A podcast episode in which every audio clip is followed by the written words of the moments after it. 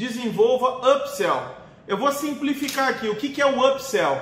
É que fala assim, talvez você não faça, tem gente que fica constrangido na hora de fazer o upsell e também fazer o cross-sell, que é a número 22. Então vamos falar da número 21, o upsell, uma técnica muito boa, que é mais ou menos o seguinte.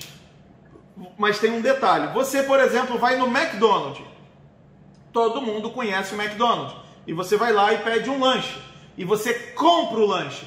Toma a decisão. Eu quero o combo número 5, que é o combo do Mickey Mac.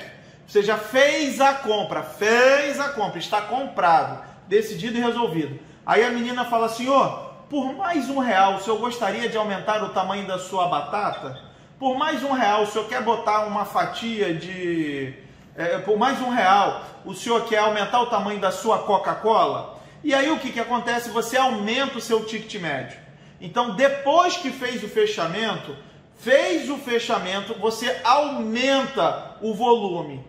Ó, de vez de levar dois perfumes, que tal levar é, é, três perfumes e ganhar aqui uma base e ganhar uma caneta delineadora? Isso é o upsell. Você tem que aprender a aumentar o teu ticket médio, a vender um pouquinho mais.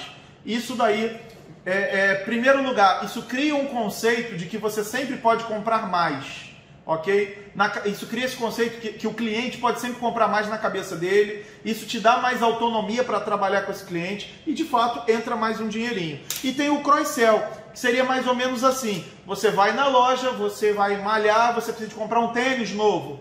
E aí você vai, depois que o camarada compra o tênis, que ele está com cartão de crédito para passar no caixa ali, a menina já está embrulhando, aí vem e fala assim: Poxa, e meia? Mais 10 reais você leva aqui duas meias, mais 20 reais, um tênis desse você não vai ter meia, poxa, bota meia, e tu vai correr, tu reclamou aí do joelho, eu tenho uma joelheira aqui na promoção maravilhosa, ela vai dar uma compressão melhor no teu joelho, você vai performar mais na tua corrida, depois que está fechado o produto, você tenta colocar um segundo produto, um terceiro produto, esse é o cross-sell, você tem que ser viciado em upsell, sempre querer um pouquinho mais, sempre querer aumentar o tamanho, aumentar a quantidade, aumentar o volume daquilo que você está vendendo e sempre tentar fazer casadinhas, de colocar mais um novo produto. Para quê? Para aumentar a tua grade de produtos, para aumentar o teu link de opções.